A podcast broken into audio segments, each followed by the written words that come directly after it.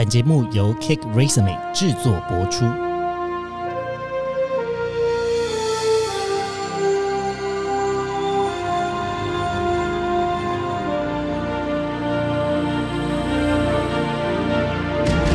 欢迎来到职涯探险，我们将固定在每周分享职场与人生的真实现场，图鉴各种职场生活丛林中的经验故事。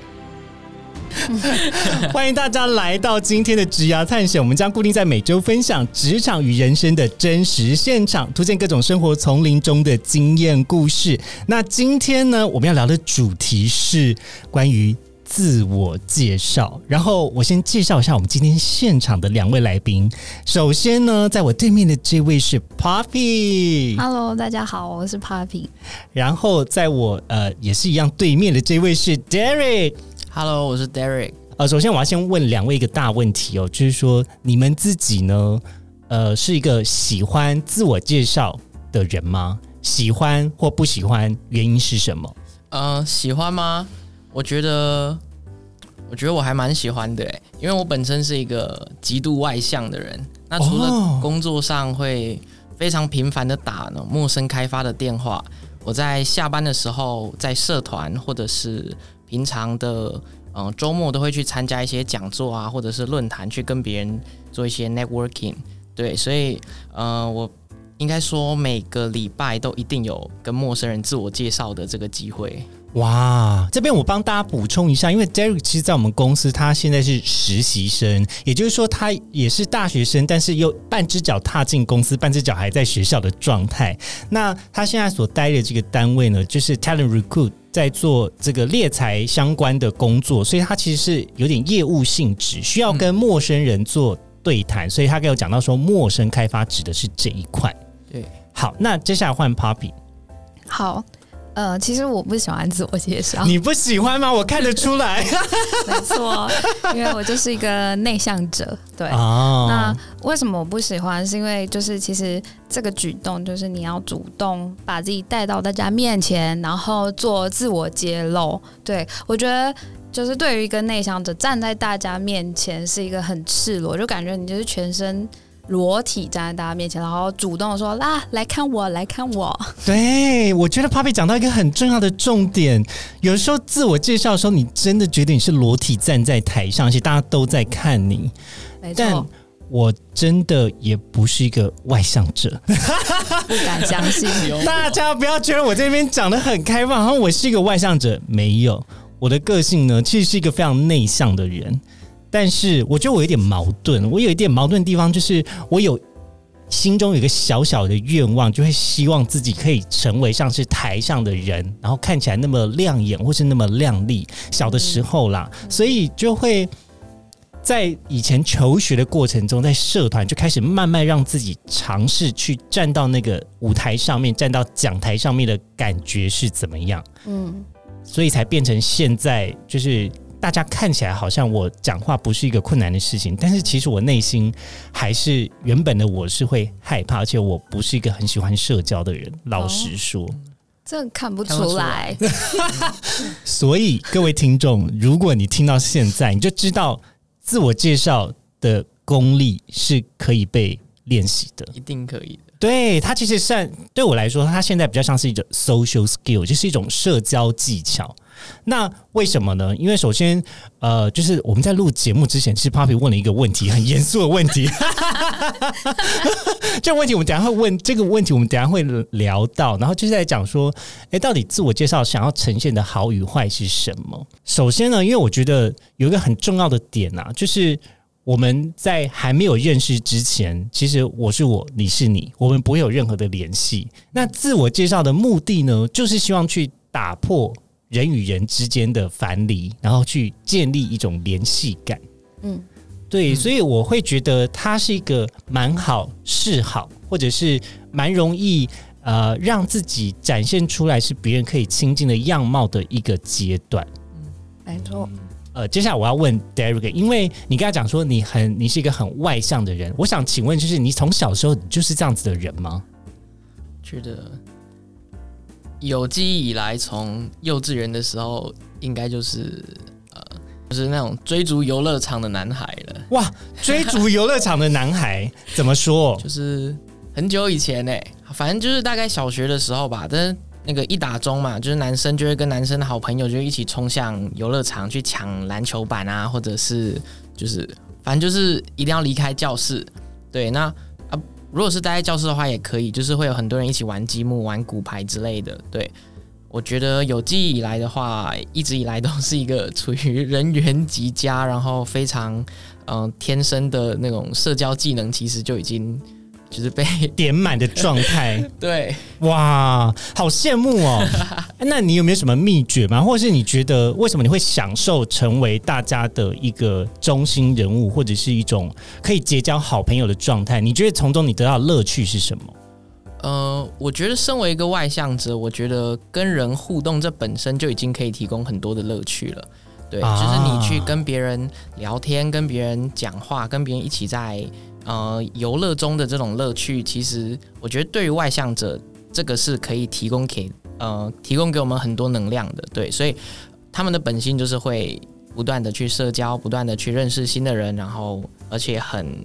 呃，就是不会在这种过程中感受到很多痛苦，或者是有负面的能量。哦，了解。哎，这样听起来感觉你是喜欢那个开心的情绪，嗯，而且也喜欢跟很多人一起创造开心的情绪，对，所以才乐于成为这样子的角色。我觉得也会想要去认识很多人，因为我觉得我很同意你刚刚讲的，就是自我介绍，它最主要的目的其实不是介绍本身，而是后面的建立连接。我今天我不是要一直把我自己。嗯、站在舞台上卖出去，而是我今天迫不及待的想要认识你，我就跟你说，嘿，我是 Derek，哎、你叫什么名字？你是做什么的？我也好想认识你哦的那种感觉，就是呃，社交牛逼。哎这是什么新词啊？这是什么零零后的新词？我好紧张哦！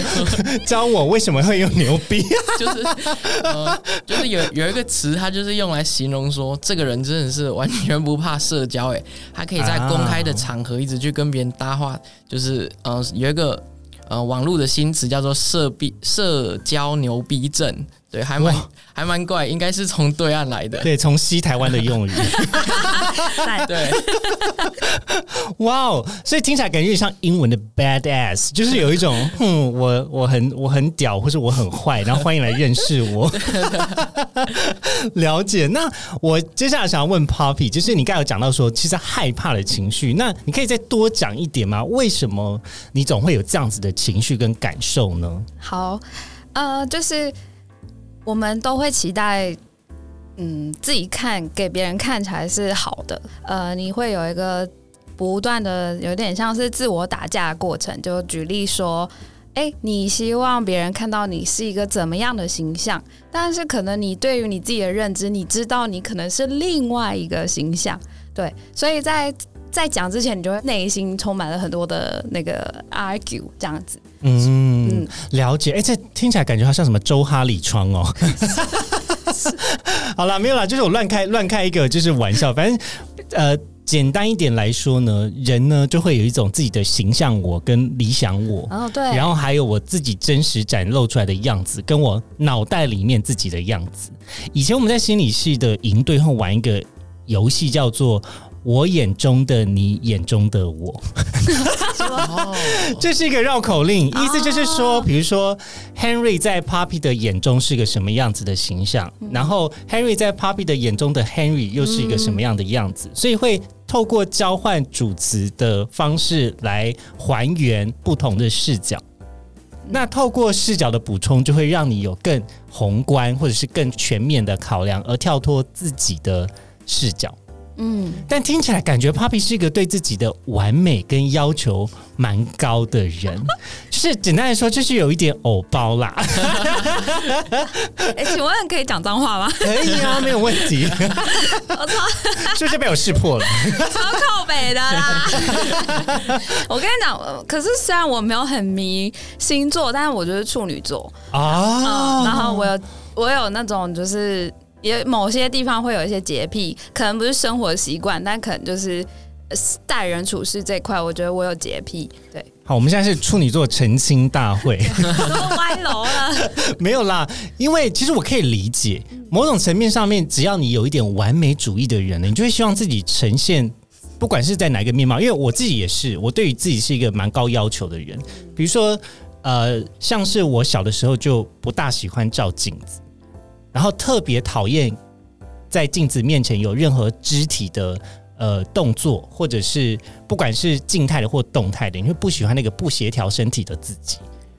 我懂，对，然后你就觉得会。好尬，我自己看我自己超尬，尬到只想要钻到土里。那你有，那你有过就是长痘痘就不想照镜子的？有啊，我小时候超不喜欢照镜子，我超不喜欢被拍照，嗯然后我也不喜欢看任何关于自己的东西。嗯，对。所以自我介绍都是一个很看，就逼自己照自己的过程。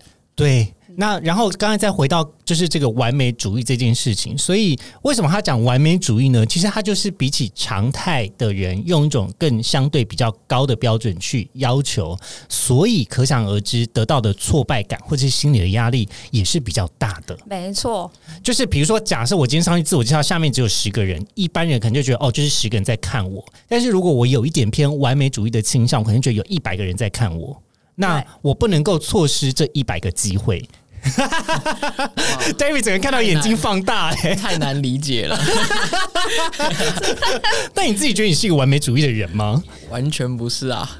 哦，我是那一种，嗯、就是我相信的东西是，我先去做，再把它做到完美就好了。就是我不会，我不会一开始就把我自己有这么样高的要求，就是可能很多人对哎、你不觉得 Derek 就是这句话，就是打败了这些完美主义的偏执狂吗有啦？。对我觉得，但是但是我完全能理解你们的心态，因为我身边也有很多这样的朋友。嗯，对所以这样听起来感觉就是现在有两种决策逻辑哦，一个就是我先做做看，然后先做了之后再慢慢变好；嗯另外一种是不行，我要做到好才要做。对，对这现在就是这两种逻辑在打架嘛，非常两极。对，真的，所以我们就是补充了这样子的视角跟观点之后，或许要让自己心中没有那么大的压力的时候，我们可以先采取 Derek 的策略，也就是先做做看。嗯嗯，听起来感觉应该蛮有道理的吧？嗯，没错。接下来我想要问的、哦，就是说你们以前有没有遇过自我介绍然后很失败、很尬的经验呢、我想要先从 Derek 开始，因为你刚才自己就是讲的很满，就说哦没有啊，我很外向。我觉得，我觉得惨了。这一题你这样问我，呃，我知道我很坏，因为这就是个陷阱题，但嗯，但是能不能好好表现就要看现在哦。但是我觉得，呃，像我这种人应该都还蛮自我良好的。所以你今天问说，哎、你有没有很坏的经验啊，或者是很那种很羞耻的经验？哦，忘记了。啊，所以听起来感觉是某种程度上你自己有个防护罩耶。对，就是在对于别人的评价跟眼光这件事情上，你也没有那么 care，甚至你自己回顾起来是，诶，我有我有觉得很尬的时候啊，没有啊，就是从来没有过其实应该有啦，但是自我机制就是会把它忘记啊，才啊会过得比较开心。原来是这样，那你认真回想一下，你到底有没有想到？好啊，好，那我 那我真的要想一下。好，你想一下。好那我们接下来问 Poppy 哦，就是你自己回顾一个你人生中觉得啊好尬哦的自我介绍，你还记得吗？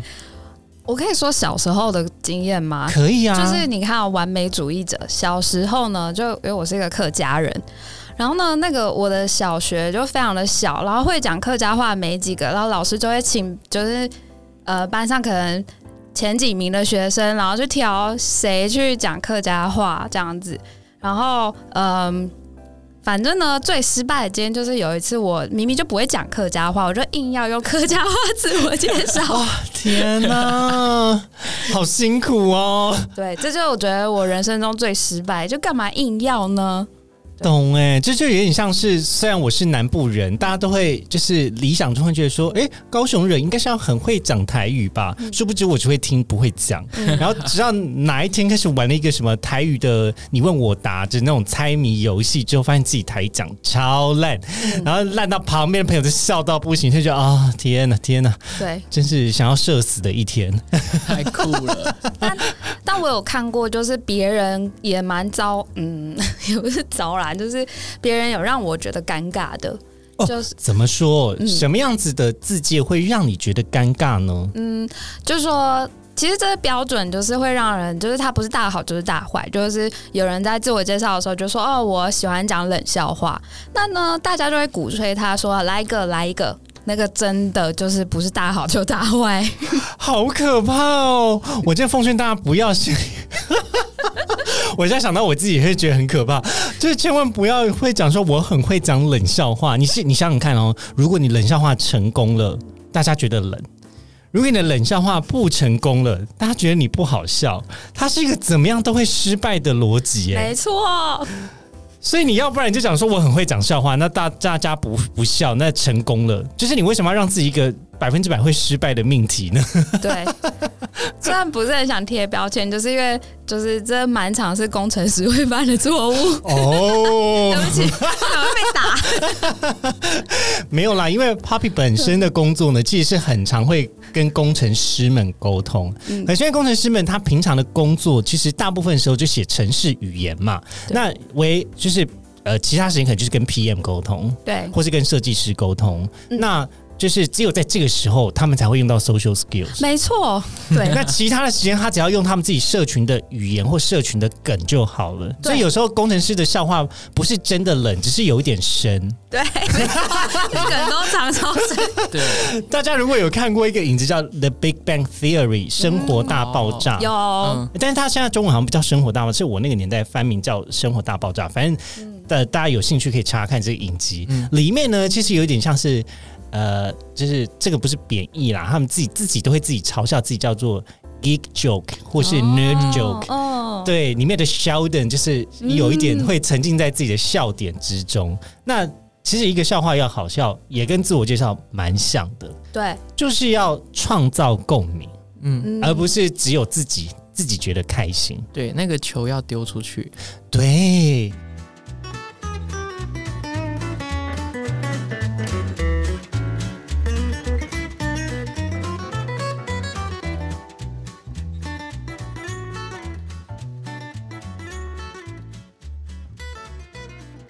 那呃，接下来我想要问的问题哦，就是说，请问呢，你们觉得一个成功的自我介绍要怎么样叫做成功呢？我们先来定义一下一个成功的自介是什么，或者是你们可以回顾一下你人生中你看到觉得哇。这个人好会自我介绍哦，那你觉得他具备了什么样子的元素？我觉得第一个就是你时间一定要拿捏的非常好，就其实十秒到三十秒之间是最好的，而且时间越短，记忆点其实才会最明显。哇，这个好好理性的分析哦，包含了就是人类的记忆力曲线的问题，非常中肯啊，所以他必须要在时限的规范内，然后时间不要太长，最好是十到三十秒。对，而且我觉得就是，如果你是一个还是有工作一阵子的人，那我觉得你很适合在呃自我介绍的时候说你过去的专业是什么，然后你你专长的领域在哪里。对，这是表现出个人专业的部分。但是我觉得还有另外一块是，同时表达完专业之后要带进亲切感。对，这是一个，我觉得 flow 可以这样 say。了解，呃，为什么我们会把今天这个字界讲说要带出专业感呢？因为毕竟我们讨论的范畴还是说在职场或者是工作中的自我介绍嘛。那呃，他的需求其实就会影响到字界的方向要怎么样带。那工作中呢，除了让别人了解你过去的工作专业是什么。还要另外一个部分是我好，我可以讲话啦，不要很有距离感，因为你知道专业跟距离感这件事情也是成反比的，就是你越专业，人家就觉得你很有距离。对，那当你越拿出一个专业形象的时候，反而会塑造出距离感。那怎么样在工作中去化解距离感呢？其实就是要埋下一些让别人愿意跟你对话的 CTA，哦，没错，就是所谓的 call to action，就是有点像是呃行动召唤。你要埋下行动召唤的种子，然后在你的对话脉络之中。嗯，非常同意。好的，Derek，那你呢？你自己觉得一个成功的字界需要具备什么样子的元素？我很同意 Papi 刚刚讲的，一定要很简短。最多的话，我觉得是一分钟。如果是那种面试，请你做一分钟的话，那你就只能讲一分钟。啊，对，那呃，埋下行动种子，我觉得就是我也非常同意，因为今天你要自我介绍，接下来可能是你的同事会跟你聊天，或者是你的面试官会来接下来问你一些问题。对，那你一定要埋下种子，你的专业是什么？你做过什么样的专案？或者是你在过去有没有一些特殊的经验是可以拿来做 highlight 的？那其实十秒钟到三十秒钟，这些东西应该都可以被讲完。没错。那我们接下来试着举个例子好了。假设哦，诶，假设我的兴趣是打篮球，那我要如何让别人愿意在自我介绍的兴趣中听到说我的兴趣打篮球，然后愿意要跟你打篮球？你说请我自我介绍吗？对啊，哇，我超讨厌篮球的。那不然你举一个你喜欢的吗？呃呃，滑板吗？好啊，你比如说，假设我喜我的兴趣是滑板，那我要怎么样一句话介绍完我的兴趣是滑板，同时要让别人跟我一起，让别人跟你一起，就是好啊。对好啊种子要埋进去。好，那我先假装我现在在滑板场好了。好啊，好，就是那我就我就直接进入那个状态喽。可以，好，来吧我就说我是戏精。真的吗？哇，我好少演戏的机会哦。好，Hello Henry，哎、哎、等一下我应该不知道你的名字哎。对，所以我们先从 嗨开始。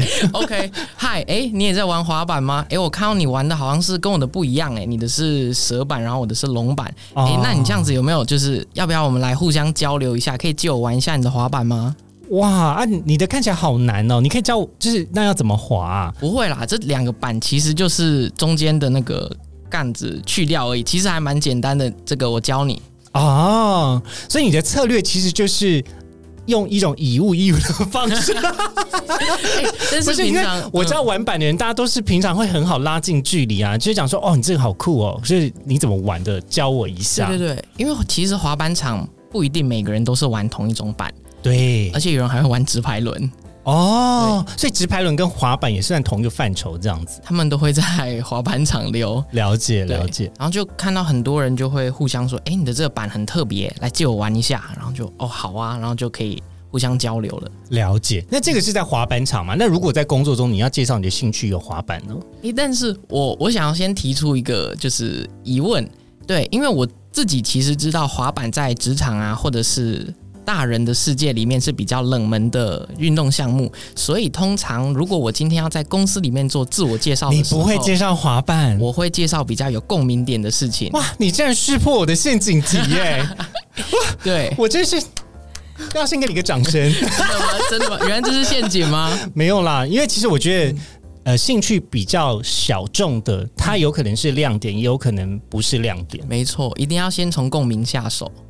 当然你，你可以讲的比较广泛一点，比如说，哎、我蛮喜欢运动的，然后其中有个兴趣是滑板，但我也很乐意尝试其他的运动，有兴趣可以一起揪这样子。嗯，这样就很好了。对，就是包含我喜欢什么，我的专业是什么，然后跟呃行动呼吁，然后跟呃拉近距离的邀约，我以为兴趣不要太 general 会好一点呢、啊，会让别人有记忆的亮点。对。可是比如说像我每我自己我自己会介绍我自己，我一定会讲的还是是划龙舟啦，因为这是超酷的啊！超酷的。对，因为龙舟说实在，它也真的占据我生命中蛮大的时间，嗯 所以我每个六日都会划，所以它真的是我蛮热衷的一个兴趣，所以我就会讲。那大部分人可能会对于这样子的运动就会觉得啊，好像好累，或者好像很有距离感。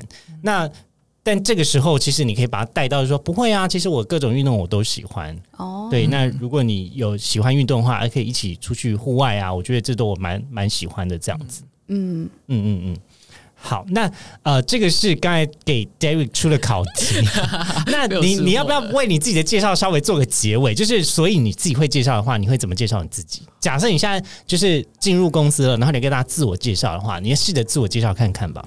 好，那我来酝酿一下好了。好，如果是自我介绍，好，那假如假如是我嗯进公司的第一天好了。嗯，那我觉得我会讲，我会先摆说跟大家说明我的身份是什么，然后我为什么会想进这间公司，然后之后一定会丢一个呃友善的 call to action，请多指教，请多关照。对，所以加起来应该就是，Hello，我是 Derek，那我是现在是英文系的大四生，我来这边当 RC 的 intern。对，那我会想来 Cake Resume，主要是因为我很喜欢你们的商业模式，我也觉得新创很酷。之后要当同事的，请多多指教。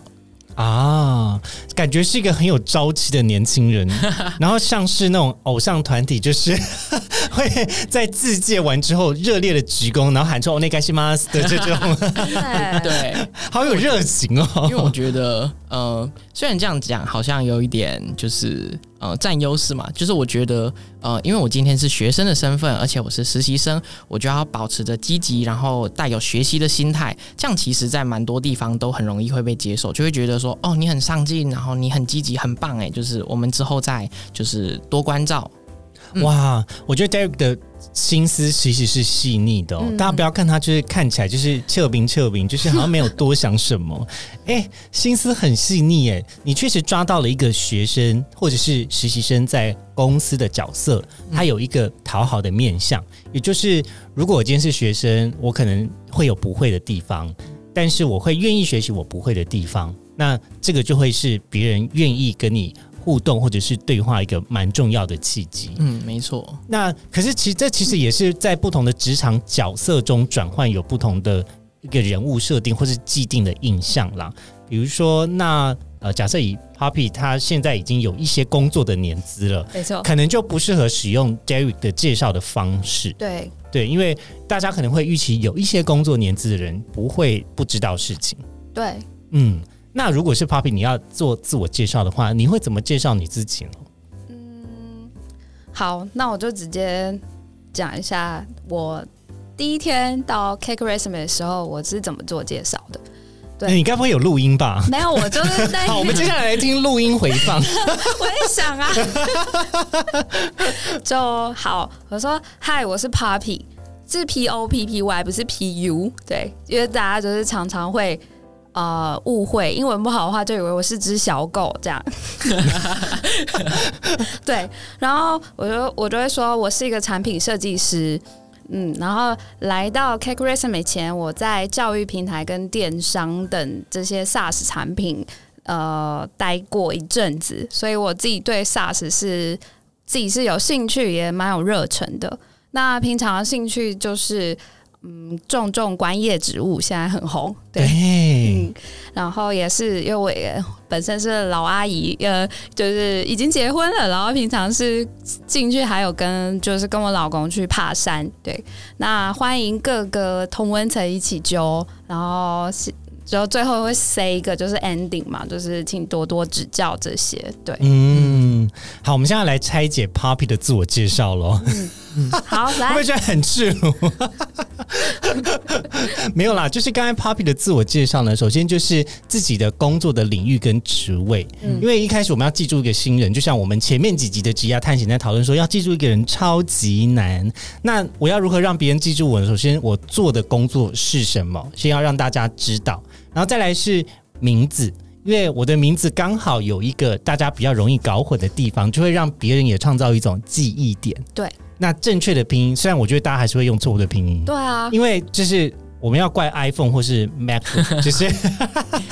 电脑的自动拼音有的时候就会把它拼成 PU，这 sorry。那你知道我想抱怨一个，就是我刚到职的第二天吧，就是柜台小姐姐不是都要帮我们设定那种指纹啊、开门系统，然后就有设定错，然后她就说：“那请问你叫什么名字？”我说：“我叫 Puppy。”嗯，然后她就转过头跟她的同事说：“哇，她叫 Puppy 哎，小狗。”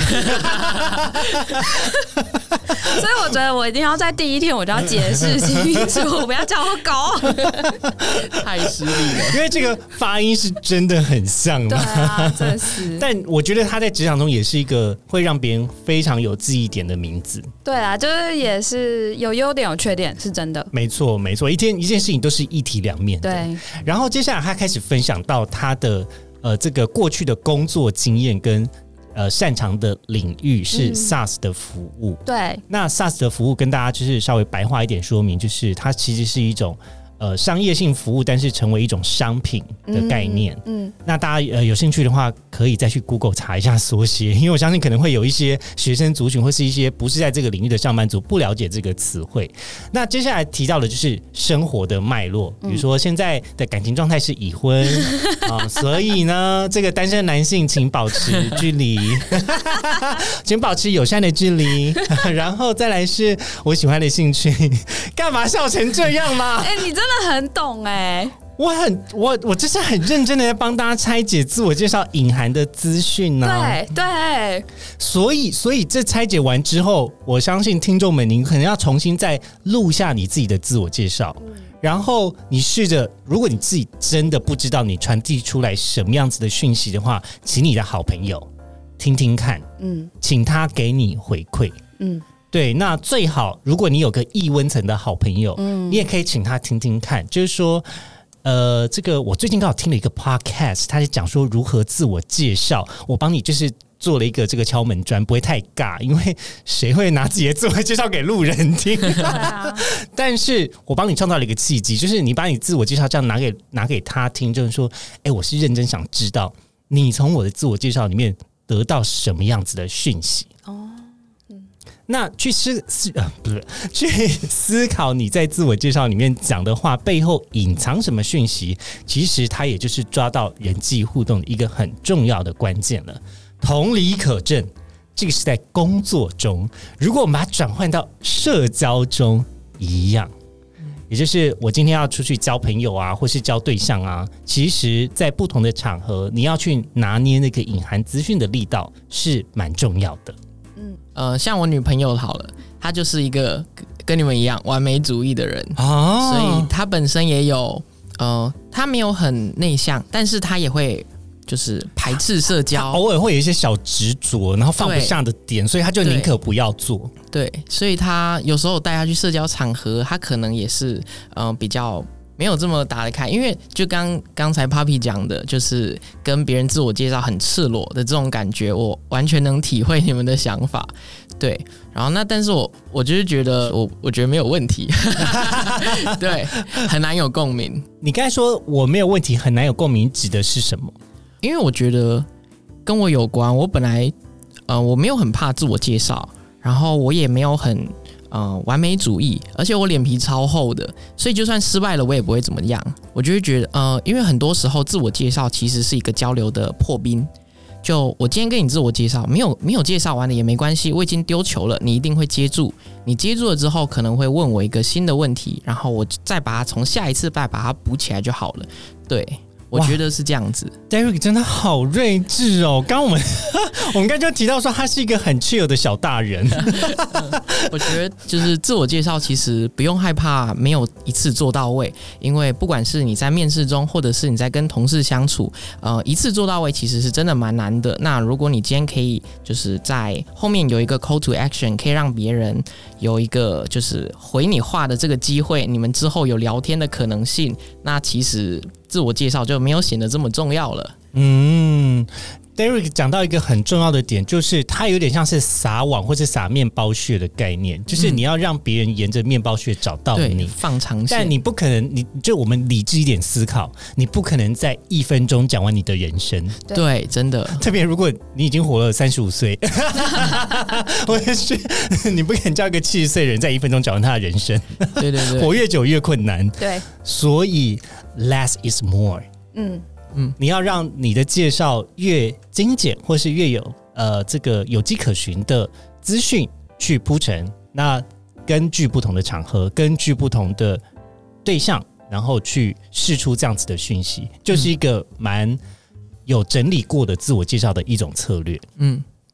好，那呃，接下来我想要再多补充一些遗珠之憾的提问哦。首先呢，就是我们刚才讲了这么多自我介绍的安排跟策略嘛，其实它不外乎就是希望可以带给听到介绍的人一个好的印象。那我想要听看看，就是呃，Derek，你觉得如果我今天想要传递一个好的印象，那那个好的印象是什么？嗯，好，那我我想先在讲好的印象之前，先分享一个我觉得还蛮重要的点，对。那就是这是从一些嗯像书籍来的一些点子，他讲的是你讲出来的话其实没有这么重要，你给别人的感觉更重要。所以今天自我介绍最重要的就是感觉。那接下来你就要想，你想让别人有什么样的感觉？真诚、热情、很积极，或者是你是一个很专业的人，就是你可以想一下你想要给别人什么样的感觉，用这些方式来设计。接下来，嗯，自我介绍就就是其次的部分了。对，嗯，David 的分享我好喜欢哦，好有行销策略哦，没错，好有营养哦。对啊，就是可以打趴一些哦，没有啦，我们不要攻，我们不要攻击人，我们不要攻击，没有。我本来是想说可以打趴一些 Podcast 的节目。哦，原来是这样。David 的这个见解呢，其实是很棒的，因为。这就是沟通的目的，跟他传递的资讯。有的时候呢，你知道，有时候人为什么会情侣之间为什么会吵架吗？嗯，其实呢，就是他没有看见对话的情绪，没错，而只执着在你的用词之上，或是我讲的是什么。对，直男就是这样子，直男就是这样子。我也当过。对，那但是这个其实就是你碰了一些壁之后，你才会突然领会到说啊。原来我们刚刚进行的沟通是一个无效沟通，嗯，而他更希望的是我接住他的情绪，嗯，没错，这个呢，其实也是我觉得沟通一个非常有趣的点，就是当你很钻牛角尖的在想说不行不行，这个很重要，这个一定要讲，这个一定要讲，可是你就发现哇，你你把你很多很重要的资讯放上去之后，你少了一个灵魂，没错，而那个灵魂就像是 Derek 所讲的一种情绪的感受，嗯。好，那呃，接下来我想要问 Poppy，你呢？你觉得同样的问题回到你这边的话，你会有希望在自我介绍带给大家什么样子的印象吗？呃，先回应刚刚那一题，就是说，嗯，怎么样的自我介绍是好的？我觉得有个很大的关键就是你要会读空气，就是因为。毕竟大家每天工作还是继续的工作，然后公司也继续营运，你不过就只是一个新来的员工，你不要 对，不然你有可能是谁？就是呃，我觉得就是说，有些比较外向者，对我是以内向者的 inside 去分享啦，就是不要打扰别人是最好的。那你不要造成别人日常工作的一个。就是太，我举例好了，就是如果今天啊你就你读空气，你读到今天可能礼拜一，然后有点肃杀，那你是不是你的自我介绍就不要太活泼，就是采一个稳重稳定。然后快速 KO 掉就好。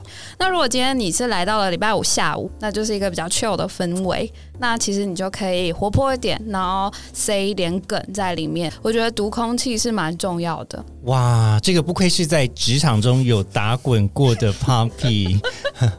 但是我要澄清，她绝对不是老阿姨，她是一个大正妹。我在讲脏话。没有啦，我就回应到他刚才所分享的这个资讯，我觉得很关键，因为你知道眼神的这个呃眼神的交流，然后跟观察环境的反应，其实也是一个自我介绍蛮重要的环节。呃，喜欢自我介绍的人一定会非常享受，大家看他的自我介绍露出个炙热的眼神，然后觉得说我想认识你，你就像是催狂魔一样去吸住大家的眼睛，就觉得哇，我成功了。这个是呃，我听过一个喜欢自我介绍人跟我分享的经验。那另外一个部分呢，其实就是你要看大家的。调性，大家是什么样子的人，甚至连礼拜一、礼拜五的介绍都不一样耶，有好多小心机哦。那所以在环境跟对象之中去找到一个适合的切角，然后看大家的反应去做一些抽换，这个是一个也是蛮重要的自我介绍的策略。嗯，好的，那。今天我们的职涯探险的节目差不多到这里喽。那提醒各位听众，如果你还没有追踪我们的 Instagram，请记得追踪小老鼠 at Kate Resume 的 Life 的账号。那我们先在这里跟大家说拜拜喽，拜拜，拜拜。今天的职涯探险就先到这喽。希望你喜欢本集的节目内容。别忘了，请记得在 Apple Podcast、Spotify 给予我们五星的好评，并追踪我们的 Instagram 小老鼠 at cake resume 的 life，c a k e r e s u m e 点 l i f e，分享给你周遭的好朋友。我们下次见喽！